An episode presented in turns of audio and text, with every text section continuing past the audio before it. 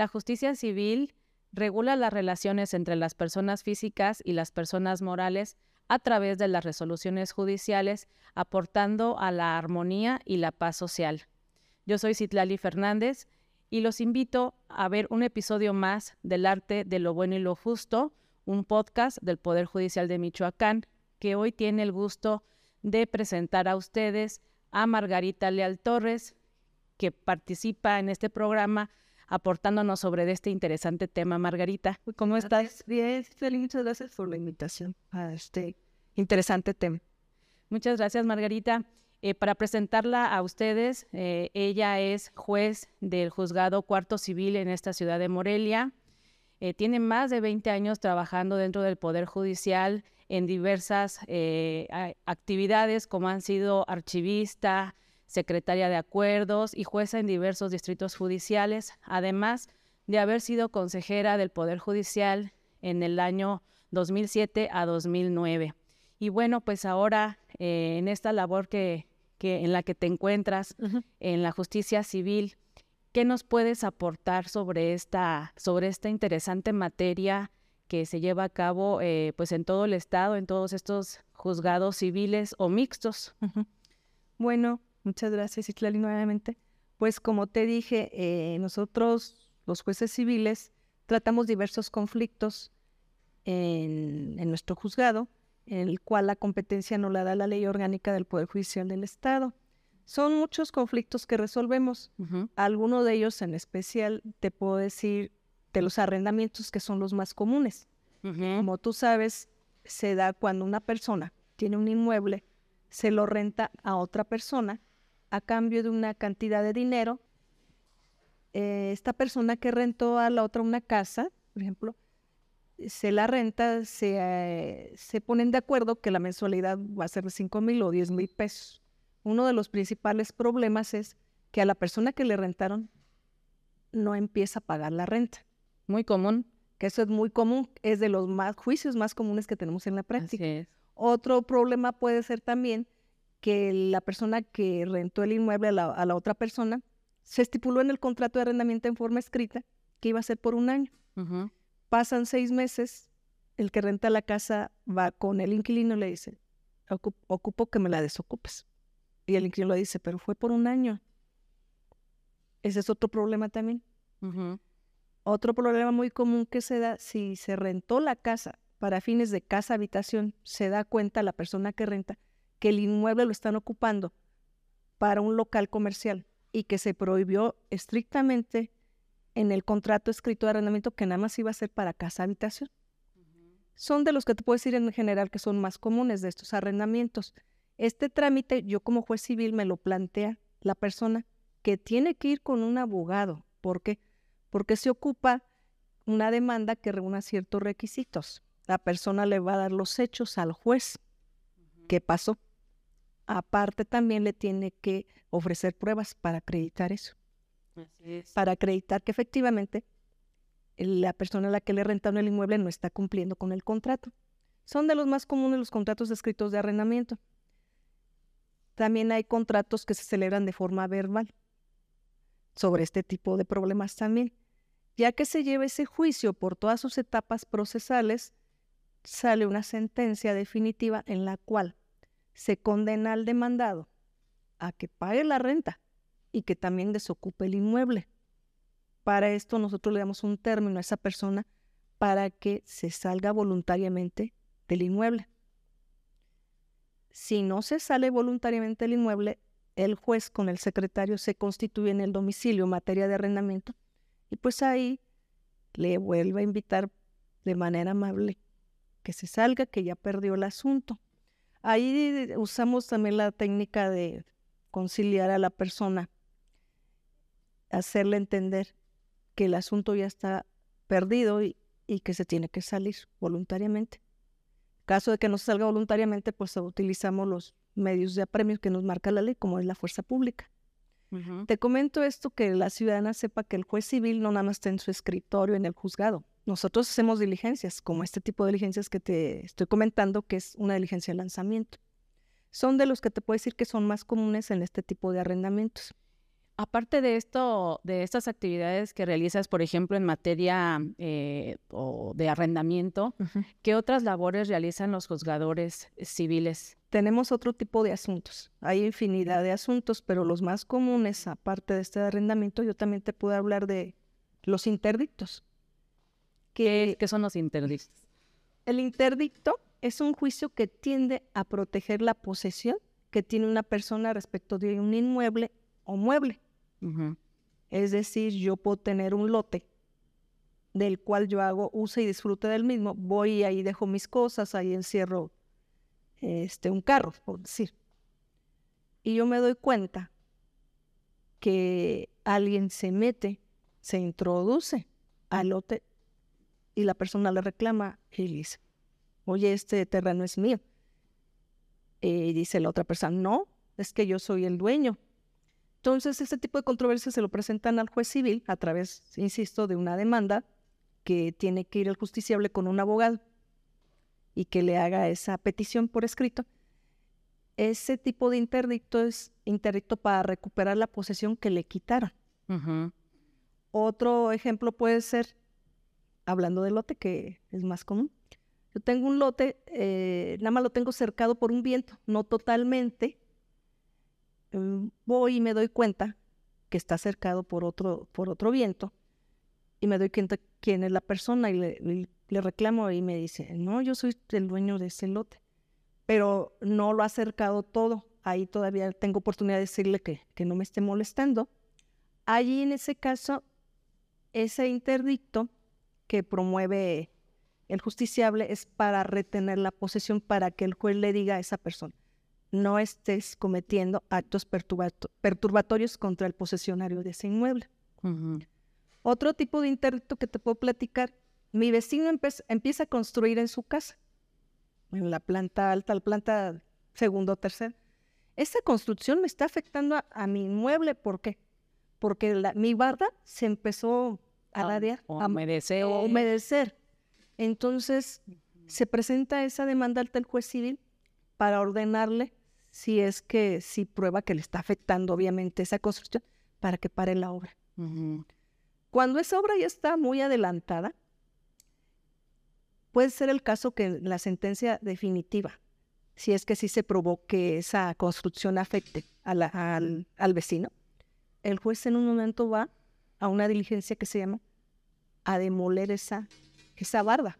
Vamos con el secretario del juzgado a ir a demoler esa barda es este tipo de diligencias que tengo que ir. No nada más, como te digo, no nada más estoy en mi juzgado, en el escritorio. En realidad sí son actividades eh, eh, eh, fuera de, escritorio, diligencias como les llaman dentro de los juzgados. Y pues es muy interesante esta parte de los arrendamientos. ¿Qué otros temas, por ejemplo, de, más, de, más cantidad llegan a los juzgados?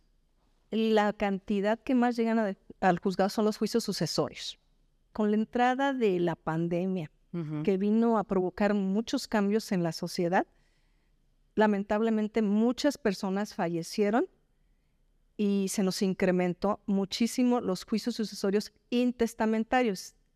Intestamentarios, ¿por qué? La persona que fallece no deja testamento, no dejó arregladas sus cosas. Entonces sus familiares, que puede ser la esposa o, los hijos, tienen que acudir con el juez civil para que este, se realice todo el trámite del juicio sucesorio intestamentario. Primero, mediante una sentencia que las personas que se crean con derecho a la herencia, nosotros los declaremos herederos. El Código Civil marca quiénes son las personas que tienen derecho a heredar. ¿Qué son? Que son la esposa o los hijos, o pueden ser, si a, falta de esposa, hijo, otro tipo de parientes, también pueden ser sobrinos, nietos. Recordemos que los parientes más, más remotos excluyen a los primeros.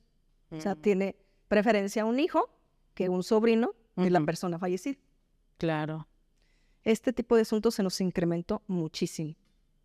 Y todo por no dejar los asuntos debidamente pues, regulados o establecidos. La última. la verdad es muy importante, la verdad, y sí quisiera concientizar y concientizaros también nosotros sí. que debemos de arreglar nuestras cosas, debemos de eh, hacer nuestro testamento no sé si sepan, pero en el mes de septiembre se promueve mucho que la gente haga su testamento, sale un poco más económico, pero es muy importante, la verdad, que las personas hagan su testamento, porque en el juicio sucesorio y testamentario son los juicios más tardados.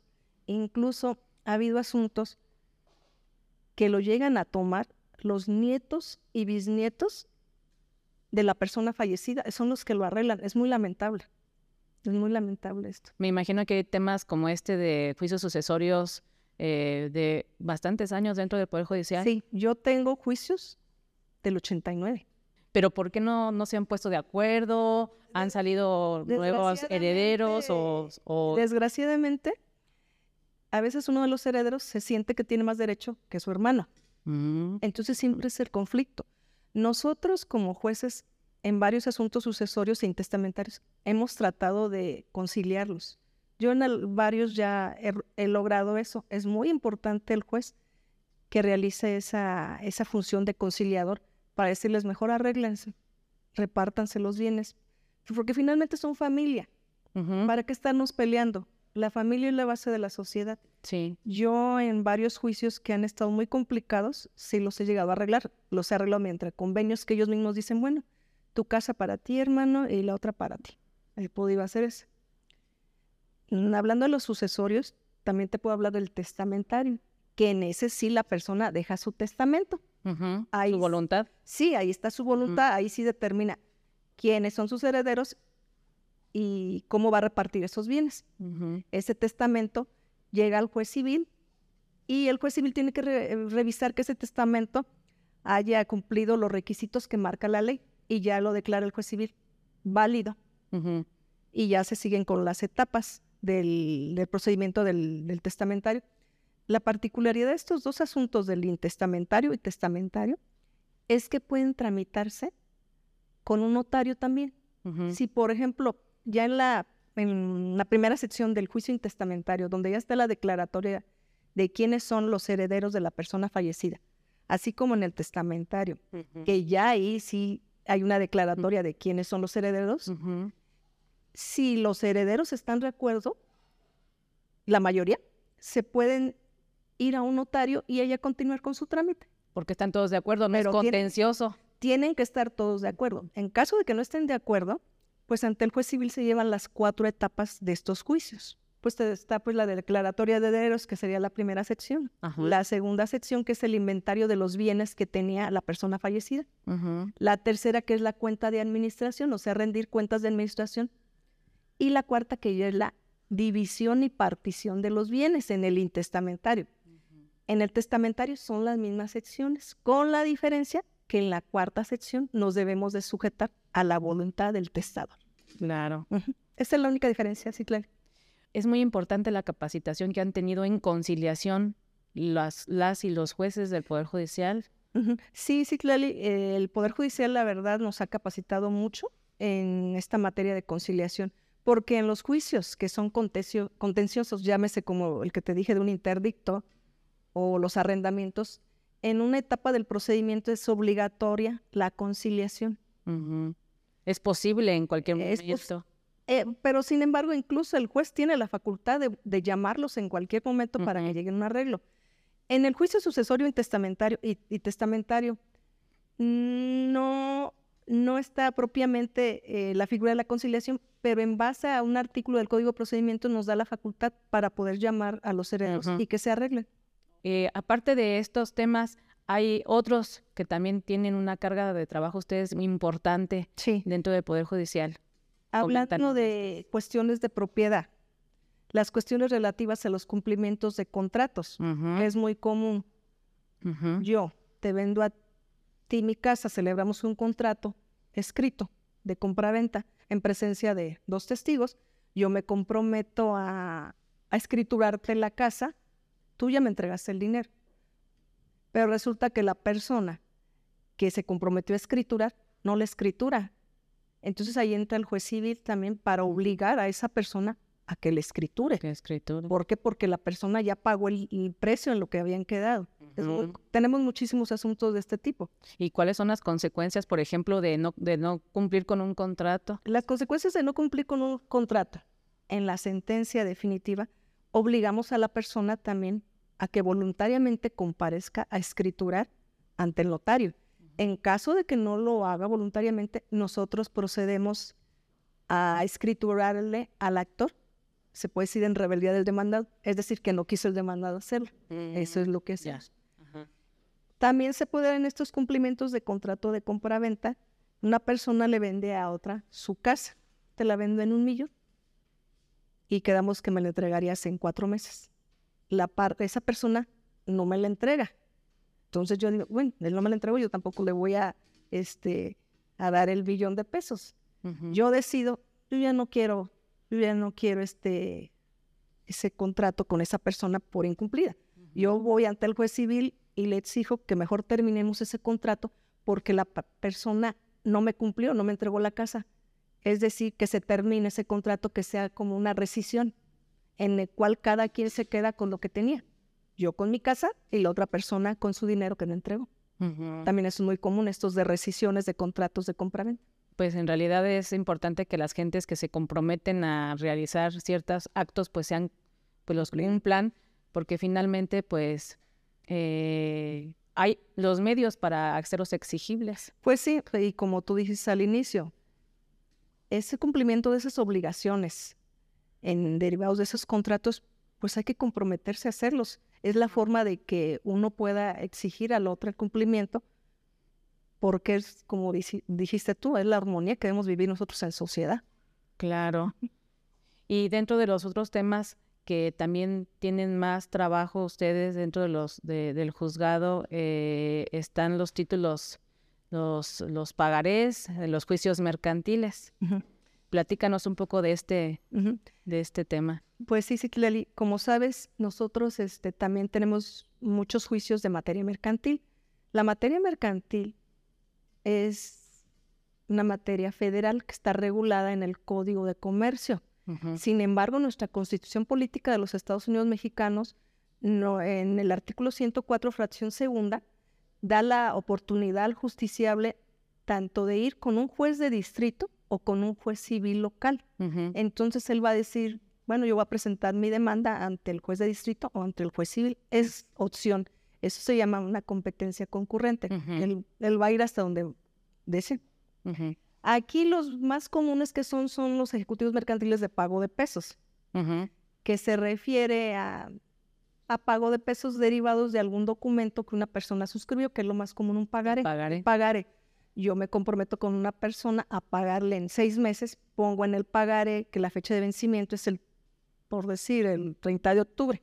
Se llega a la fecha, no me paga, no me paga la persona, entonces comparezco ante el juez civil a presentar mi demanda para obligarle a esa persona a que me pague ese dinero. Es de los más, más comunes que hay. Aquí hay que hacer una acotación. Aquí en Morelia hay jueces menores civiles que también reciben de ese tipo de asuntos ejecutivos mercantiles. Aquí lo que hay que cuidar es la cuantía. La cantidad. Sí, más que nada, la cantidad. Porque, por ejemplo, si hay un pagaré valioso por 50 mil pesos, yo no conozco de ese tipo de juicios. Eso lo conoce un juez menor. A ver, eh, acláranos las cantidades que a partir de qué cantidad a qué cantidad ven los, jueces menores civiles y a partir de qué cantidad a qué cantidad los jueces de primera instancia. el juez menor sí. es al tope, creo que como 103 mil o 104 mil pesos para abajo. Hacia abajo. Hacia abajo. Y el juez de primera instancia en materia civil, de esa cantidad de 104 mil. Hacia de tope. Ajá. Entonces, te imaginarás, también nosotros tenemos cantidad de, de juicios ejecutivos mercantiles, derivados de que la persona no cumple el compromiso al pago de, esa cantidad que se obligó en ese documento llamado pagar, que hay otros tipos de documentos, como te puedo decir también este, la letra de cambio o el cheque, este tipo de asunto. Mm. Ya cuando está la sentencia de ese juicio ejecutivo mercantil, pues obligamos al deudor a que pague. Y desgraciadamente a veces para garantizar ese pago se le llegan a embargar bienes muebles o inmuebles que eso también es pues muy triste por las familias que se quedan muchas veces a la deriva, ¿no? Sí, también es muy triste porque se rematan esas casas en, una, una audiencia de remate.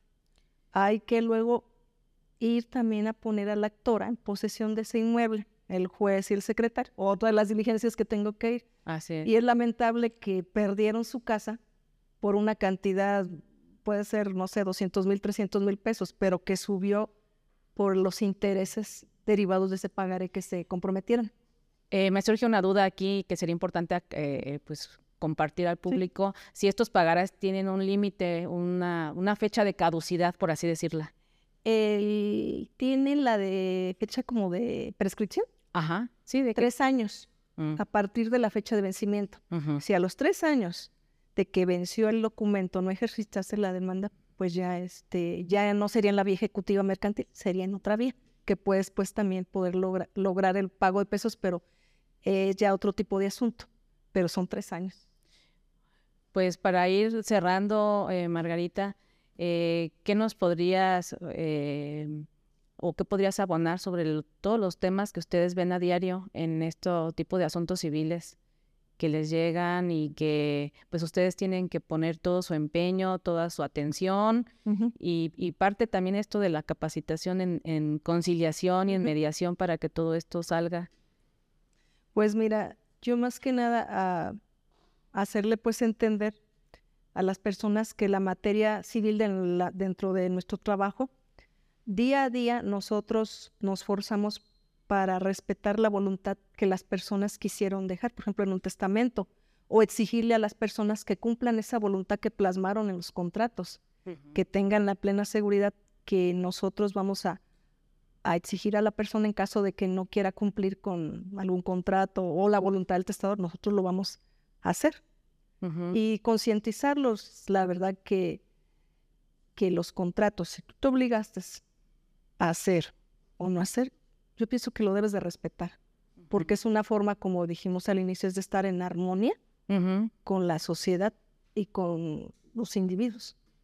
Claro, aparte de que son acciones y que trascienden a las familias. Sí, porque como en mi caso de, de que pusimos de ejemplo del, del pagaré, ¿qué va a pasar si la persona no paga la deuda? Se le embarga un bien inmueble y en un dado momento el acreedor pues quiere recuperar su dinero, embarga esa casa, esa casa se va a perder si no se paga ese dinero. Muy lamentable cuando vamos al domicilio y pues que están ahí los hijos del, del deudor y que lo tenemos que sacar. Es nuestra obligación porque ya hay una sentencia, ya fue esa persona deudora vencida, se le oyó, pero pues no sé si no pudo pagar y sí es muy triste perder una casa en vez de tratar de arreglarse con el acreedor, decir, bueno, yo te puedo pagar en abonos. Que también en esos juicios de ejecutivos mercantiles también utilizamos mucho la conciliación para poder que se arreglen. Bueno, no, no puedo pagar ahorita 300 mil pesos, pero te los puedo pagar en abonos. Es en lo que también invertimos tiempo en la, en la conciliación, en los asuntos. Y hacerle también este, a nuestros este, oyentes y, que nos visualizan. Sí, que nos visualizan. Que el juez civil también sale, sale a la calle a hacer todas esas diligencias. No nada más está en su escritorio, porque luego es muy común que la gente piense eso. Claro. Que estamos en nuestro escritorio. No, tenemos muchas actividades. Una de ellas es salir a hacer ese tipo de diligencias. Bien, Margarita, pues muchísimas gracias por compartirnos estos temas tan sentidos por la ciudadanía y muy comunes que se ven el día a día. No, pues aquí estamos. Muchas gracias por la invitación y me dio mucho gusto estar aquí contigo. Muchísimas gracias. Recuerden que nos pueden eh, dejar sus comentarios a través de la página de Facebook, también nos pueden ver por YouTube y ahora nos pueden escuchar a través de Spotify, Amazon Music y Apple Podcast. Esto fue El arte de lo bueno y lo justo un podcast del Poder Judicial de Michoacán.